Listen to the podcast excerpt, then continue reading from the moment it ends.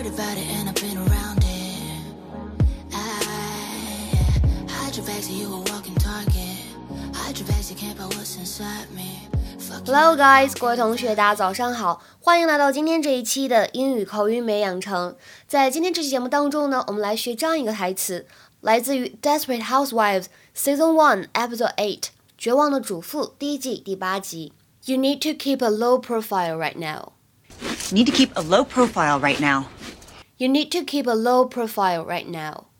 You need to keep a low profile right now. 你现在需要尽量保持低调。在这句话的朗读过程当中呢，我们注意一下，need 和 to 碰到一起的时候呢，可以有一个完全失去爆破的现象，need to，need to。然后呢，keep 和 a 碰到一起的时候呢，可以连读， 会变成 keep，keep。末尾这里呢，right now 有一个不完全失去爆破的现象，right now，right now。What were you thinking showing up at the hospital? I had to see if she was okay. You need to keep a low profile right now. Look, you and I are finished. From now on, I'm sticking with Danielle. Why would you say that? I hate myself for what we did. Okay, I- I can't sleep at night. I've got to make a clean break. We weren't driving the car. We didn't chase Juanita into the street. Well, she wouldn't have been there if we weren't having an affair. Oh, for God's sakes, between you and Carlos. Listen to me carefully. You didn't do anything wrong. 这个词 profile profile 表示的是形象、侧脸或者轮廓这样的含义。比如说，drawing profiles is somehow easier than drawing the full face. Drawing profiles is somehow easier than drawing the full face. 画侧脸形象呢，比画全脸就是要简单一些。那今天我们要学习的这些短语呢，跟这个单词 profile 有着非常大的关系。在英语当中，a high profile 或者 a low profile 就表示的是 the amount of attention somebody or something has from the public，就指的是受到公众关注的程度，或者说受到公众关注的多少。所以呢，keep a low profile 就指的是低调的意思，intend to attract little attention。那么如果是高调的话呢，自然就是 keep a high profile，keep a high profile。其实呢，从搭配的角度来说，我们在造句子的时候，也可以使用动词 maintain 或者 have 来搭配 profile。首先呢，先来看一下这样一个句子：He's been keeping a low profile at work ever since his argument with Peter. He's been keeping a low profile at work ever since his argument with Peter. 在和 Peter 吵架之后呢，他上班的时候都一直特别低调。再比如说啊，这样一个例句特别适用于之前维密的这个模特 Gigi。I advised her to keep a low profile for the next few days. I advised her to keep a low profile for the next few days. 我建议她之后的几天里面呢，都低调一些。 那么再比如说后面这句话呢，He was advised to keep a low profile in court. He was advised to keep a low profile in court.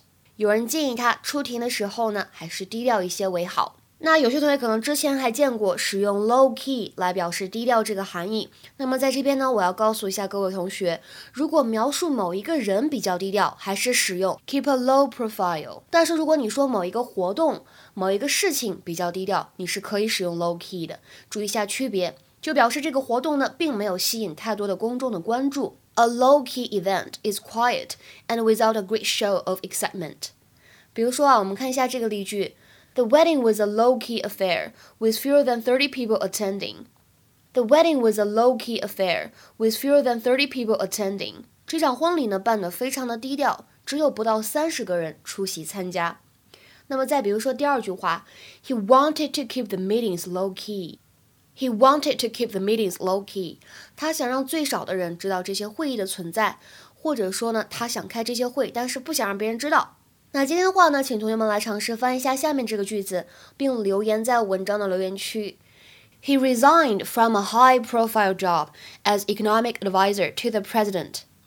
He resigned from a high-profile job as economic advisor to the president. 今天这句话怎么翻译呢？希望各位同学可以踊跃留言。大家在翻译的时候呢，注意这个职位可以说的更加准确地道一些。然后呢，在这边告诉一下各位同学，我们每周四的晚上八点钟会在微信群当中有一个完全免费的英语口语角。那上一周我们讨论的话题是有关 Thanksgiving 中西方节日文化的一些异同。那这周四晚上我们讨论的话题是奚梦瑶这次走秀摔倒。每一次的口语角呢，我们会有固定的助教来主持。活动结束之后呢，会抽选一些比较活跃的同学进行点评。之后呢，还有活动总结。如果各位同学感兴趣想参加的话呢，可以加一下我的微信，teacher 瑶瑶五，前面呢全部都是小写的英语字母，后面呢是阿拉伯数字。OK，今天呢我们就先讲到这么多了，拜拜。